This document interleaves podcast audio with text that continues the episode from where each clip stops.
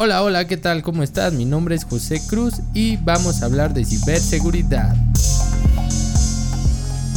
Buenos días, buenas tardes, buenas noches, ¿cómo estás? Espero que todo vaya de maravilla, que todo vaya súper bien. Te envío mis mejores vibras como siempre, desde aquí, desde mi lugar. Te recuerdo, mi nombre es José Luis Cruz Bringas y nos puedes encontrar en todas las redes sociales como EasySecMX Ve a seguirnos, ve a compartir y déjanos tus comentarios sobre todo lo que estamos haciendo.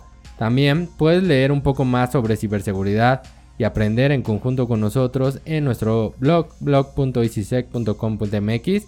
Ahí estamos semanalmente también compartiendo artículos sobre ciberseguridad que te van a ayudar mucho para entender cómo es que funciona principalmente en las organizaciones Puedes enviarnos también un correo a contacto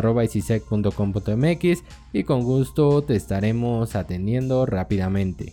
Y el día de hoy vamos a hablar sobre un tema que creo que muchos tienen duda o muchos hacen un mal uso o no tienen esta, este conocimiento sobre dónde almacenar sus contraseñas, ya que pues nos llegan bastantes preguntas y un blog, un artículo que escribimos sobre esto ha tenido bastante, bastante respuesta y bastantes visitas. Por lo mismo, estamos el día de hoy hablando sobre eso. Vamos a hablar sobre gestores de contraseñas y pues hemos escuchado muchas veces a los expertos decir que no utilicemos la misma contraseña para todas nuestras cuentas, que la cambiemos con frecuencia y que sea lo suficientemente compleja Siempre nos piden mínimo 8 caracteres usando mayúsculas, minúsculas, números y símbolos.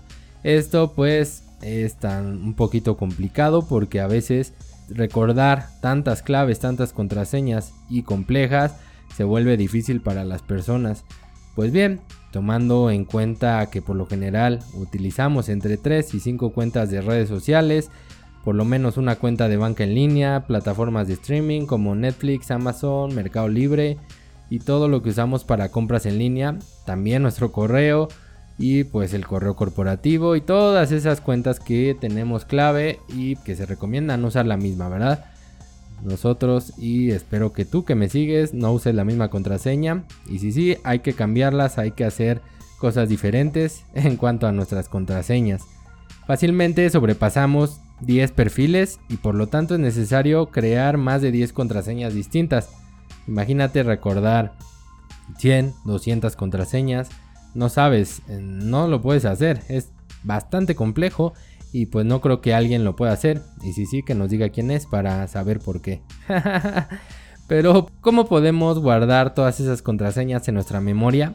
Aparte de las miles de las cosas que siempre tenemos en mente, pues no, no se puede. Bueno, como te dije, alguien tal vez lo podrá hacer, pero yo no lo puedo hacer. Pero entonces, ¿cómo guardamos de forma segura todas nuestras claves? Para eso, hay una solución que te puede ayudar mucho y se llama gestor de contraseñas. Justo por eso se inventaron los gestores, que son aplicaciones que te ayudan a almacenar las claves de forma segura en una pequeña base de datos cifrada y de paso nos ayudan a hacernos más fácil, más sencilla la vida, ya que solo necesitas conocer lo que se llama clave maestra para poder abrir lo que se conoce como baúl donde se encuentran almacenadas todas nuestras contraseñas. Entonces, recopilando, el gestor de contraseñas es un software que nos ayuda a almacenarlas en una base de datos donde solo necesitamos una clave para abrir ese baúl o esa base donde tendremos todas las demás claves. Es muy sencillo, ¿no? Se escucha algo sencillo y bastante fácil de usar. De este modo vamos a evitar malas prácticas como anotarlas en algún blog de notas, que no se los recomiendo, en algún cuaderno, en algún post-it o en el pizarrón de la oficina. Si supieran cuántas veces hemos llegado con algún cliente y las personas tienen escritas sus contraseñas en los pizarrones, en unos papelitos pegados en el escritorio, en un sticky note y también en su cuadernito. Y también hay personas que son de altos rangos que lo siguen usando. Me refiero a directivos, a dueños de negocio que hacen este tipo de malas prácticas y pues no se recomienda para nada. La mayoría de los navegadores web cuentan con algún gestor de contraseñas nativo que te ofrece generar claves y guardar tus datos de inicio de sesión para que rellene los campos cada vez que lo requieras. hay que ver que sea seguro. Algunas ventajas de esto es que pues es una opción bastante cómoda y la mayoría son gratuitas. No puedes o no vas a gastar mucho, incluso nada, en tus gestores de contraseñas.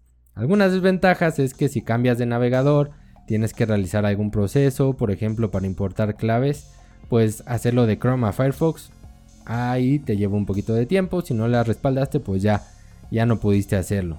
Otra desventaja es que en comparación con los gestores de contraseñas especializados, no te ofrecen almacenar datos adicionales a las claves.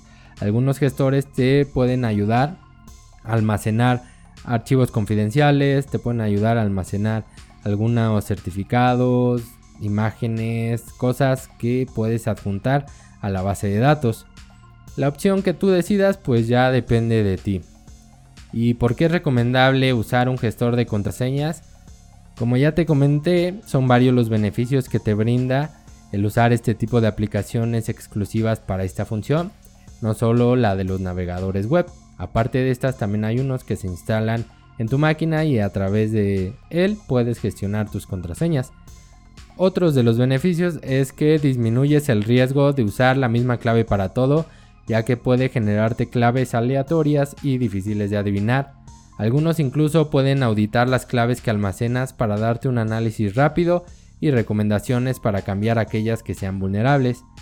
También te ayudan a programar recordatorios para realizar tu cambio de clave cada cierto tiempo.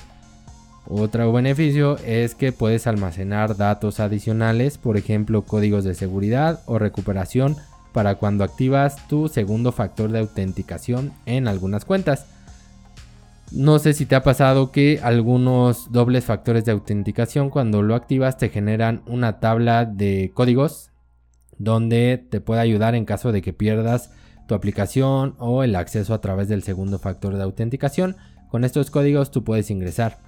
Eso también lo puedes almacenar en un gestor de contraseñas. Te ayudan a proteger tu información confidencial siendo útiles no solo para la vida diaria, sino también para el trabajo, pues puedes almacenar las principales claves, organizarlas, documentarlas y así evitar la pérdida de acceso u olvido de alguna cuenta. Con la documentación de las claves tendrás siempre un respaldo de tus accesos y no perderás tus cuentas. También existen gestores de contraseñas que se adaptan a la plataforma o al sistema operativo o al navegador, depende de lo que estés buscando. Aquí no sé si recuerdas, el episodio pasado te platiqué sobre mi amigo que no documentó las contraseñas y que generó mucho trabajo para otra persona, pues es una mala práctica que se hubiera evitado con un gestor de contraseñas. Ahora, ¿qué gestor de contraseñas vamos a utilizar? La mayoría de los gestores de contraseñas los puedes encontrar como aplicaciones que se encuentran en la nube y que son accesibles a través de internet. También existen gestores que se instalan en tu dispositivo para poder utilizarlo y no requieren de una conexión a internet para ir almacenando tus claves. Hay algunas opciones gratuitas y de paga, el que elijas depende de la necesidad y el presupuesto que tengas, pero para las organizaciones recomiendo más aquellos que se instalan en tu máquina, por ejemplo KeePass que yo utilizo mucho y pues son opciones para mantener las claves de la organización más segura y fuera del alcance de terceros. Otra opción que es muy buena es adquirir algún software antivirus o antimalware, como quieras llamarlo, que te incluya esta funcionalidad. Así vas a robustecer un poco la, seguridad de tu dispositivo. Ahora que sabes qué es un gestor de contraseñas y por qué es recomendable su uso, es buen momento para que comiences a implementarlo en tu organización incluso en tu vida diaria. Así no te va a pasar que no recuerdas tu contraseña y no puedes ingresar a alguna cuenta, algún servicio. Es importante que tú estés implementándolo, que lo utilices y que lo vuelvas un hábito en tu organización, en tu vida diaria, porque de plano te va a ayudar a robustecer bastante, bastante tu seguridad. Si en tu organización aún no utilizan un gestor de contraseñas, por favor que lo comiencen a implementar para que así puedas sentirte más seguro, más tranquilo principalmente de que tus claves se almacenan de forma correcta y que no son claves sencillas, que son difíciles de adivinar y difíciles de atacar. pues bueno, quería hablar sobre esto Espero que haga un poco de conciencia en ti para que comiences a utilizarlos y a implementarlos en tu organización y así puedas evitar ahí algún robo de datos, principalmente por recuestro de cuentas o problemas con tus cuentas. Y bueno, hemos llegado al final de este episodio. Te agradezco por haberte quedado hasta estos momentos. Espero y te recuerdo que la siguiente semana tenemos una nueva cita. Ya casi llegamos al capítulo 50. Uh. nos vemos aquí la siguiente semana. Mejor dicho, nos escuchamos. Te recuerdo, mi nombre es José Luis Cruz Bringas. Nos encuentras en redes sociales como EasySecMX. Ve a seguirnos, por favor. También en nuestro blog, donde ponemos artículos semanalmente, blog.easysec.com.mx. Y si quieres ponerte en contacto directo con nosotros, puedes enviarnos un correo a contacto.easysec.com.mx, donde te estaremos atendiendo, te estaremos dando respuesta de forma rápida. Y eso fue todo por el día de hoy. Nos vemos la próxima.